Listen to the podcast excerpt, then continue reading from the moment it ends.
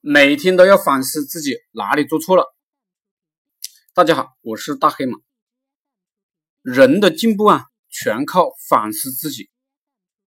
比如你当保安没有赚到钱，当了一年，你还当一年，你就是一个笨蛋。你知道当保安没钱赚，你就想办法要改变。比如，能不能当个保安队长？能不能混个人事主管？当当。能不能分个人事经理当当？这就是反思能力。我们在内地三线城市不赚钱，我们能不能混到百上广深？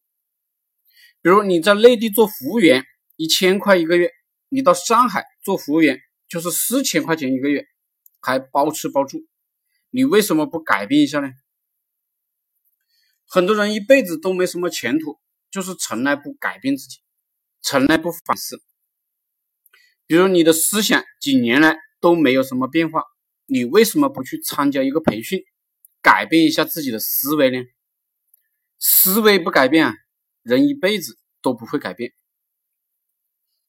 我最近犯的最多的错误就是招聘的错误，我招聘错了很多人，很多人啊，压根就没能力做好本职工作。但是呢，我为了项目的进度啊加快，就任意招聘一些。不合格的人进公司，导致呢公司的损失啊非常大。没有能力的人不做事，就到处散播负面信息，影响公司的其他人。我并没有做到立刻开除不合格的人，这种错误啊我犯了很多次了，还是没有改正。所以从今天起，我规定公司里的三个核心人物，只要认为谁不合格了，就可以直接找我。提出理由，我们就把不合格的人开除。反思了过后啊，要找到对应的补救措施。